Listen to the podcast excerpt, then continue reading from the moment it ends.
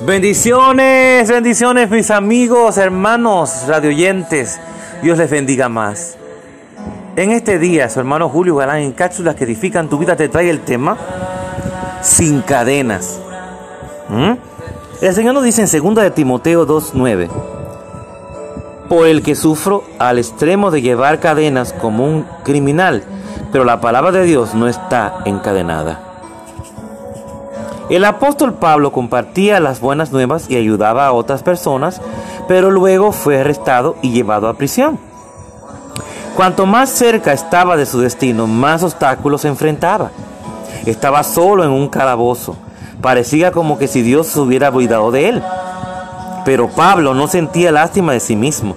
A pesar de que estaba encadenado, no podían detener aquello que Dios quería que hiciera. ¿Escuchó esto?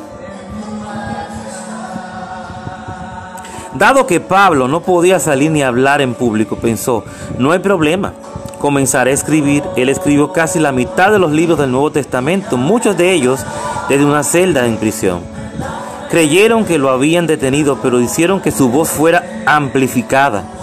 Unos dos mil años después, todavía sentimos la influencia del apóstol Pablo. Aquello que habían pensado para mal, Dios lo usó para bien. ¡Wow! Nuestro Dios es especialista en crear, oye bien, algo y sacar algo maravilloso de un momento difícil, de un momento de prueba, un momento en que creemos que todo se terminó, en que estamos, en que, en que el enemigo y los demás creen que fuimos derrotados. De aquellos que creen que nos silenciaron, que nos callaron nuestra boca, pero mira el ejemplo maravilloso de Pablo. Dios usó para bien lo que para mal muchos consideraban que estaban pasándole a Pablo. Humanamente hablando estaba mal, sí, se sentía mal, estaba freso, pero espiritualmente hablando, Pablo siempre fue y se consideró un más que vencedor en Cristo Jesús, porque él sabía que el Padre Celestial lo respaldaba. Y fue tanto así que le reveló la mitad de los libros del Nuevo Testamento, lo dice el dato y lo dice la palabra. Si eso fue Pablo que estaba en el tiempo de la ley, ¿qué más nosotros que estamos en el tiempo de la gracia? Que tenemos libre acceso a su presencia.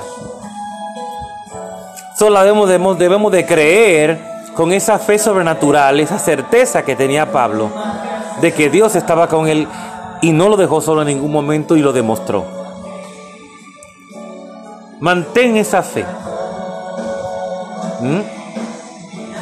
Que para el mundo tal vez te Dios te pusieron cadenas, pero para Dios tú eres libre en Cristo Jesús según la palabra. Así que usa esa libertad para glorificar al Señor, para hacer grandes maravillas en el nombre de Jesús, porque Él lo dice.